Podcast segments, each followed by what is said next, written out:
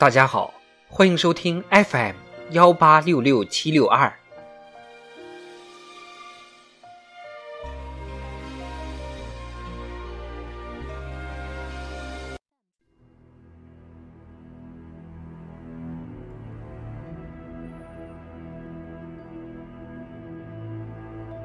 智慧人生，帮你开启生活的另一面。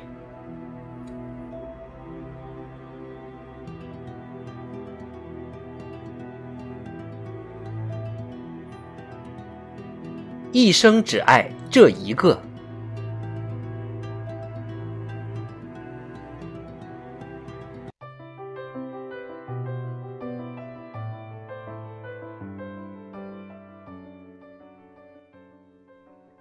在汉语里，豺和狼经常被组合使用，但事实上，豺是豺，狼是狼。豺长得像狼，但体型比狼小。在现存的犬科动物中，豺最灵活也最凶残。如果单打独斗，豺当然不如狼，更不如虎豹。但豺一旦结群，在食肉猛兽中便立即升至榜首，即所谓“豺狼虎豹”。面对一群所向披靡的豺，纵使是虎豹，也得退避三舍。豺猎食的方式跟狼相仿。也是对猎物穷追不舍，但豺集体围攻、协同作战的能力在狼之上，也在猎狗之上。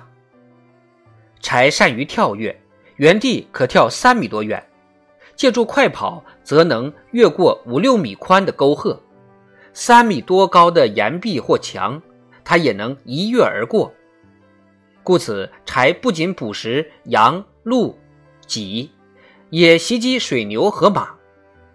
由于其灵活性远胜于虎豹，故而有时也挑逗虎豹，甚至向它们发起攻击。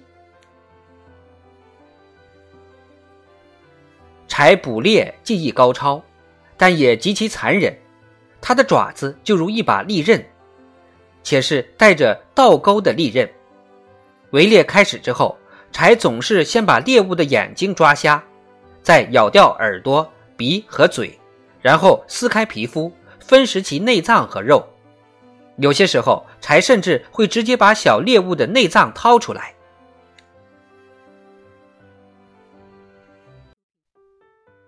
然而，如此凶狠残暴的柴，对爱情却很忠贞，对柴群也极忠诚。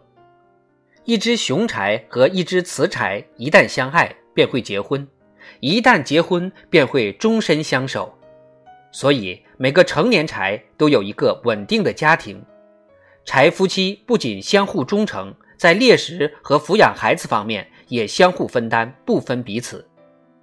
假若雄柴外出捕食，雌柴便留在家里照料孩子，反之亦然。一方如果捕猎太累，另一方就会主动跟他换班。总之，柴夫妻绝对遵守男女平等的原则。雄柴不会在家当老爷，雌柴也永远不会沦为雄柴的保姆或阿姨。所有的柴都忠于他们的家庭或组织，且随时准备为这个群体牺牲自己。所以，小柴在发育成熟后，并不会马上离开父母独自生活，他们通常会留在家里帮助父母，或照顾弟妹，或者参与捕猎。直到两年后，在父母的驱赶之下，他们才会依依不舍地离去。跟父母一样，他们也只会跟自己爱的第一个异性结婚，而后相濡以沫一辈子。一生只爱这一次，一生只爱这一个。所有的柴，无论雌雄，皆是如此。据说，在哺乳动物中，只有百分之三的动物。具有此种美德。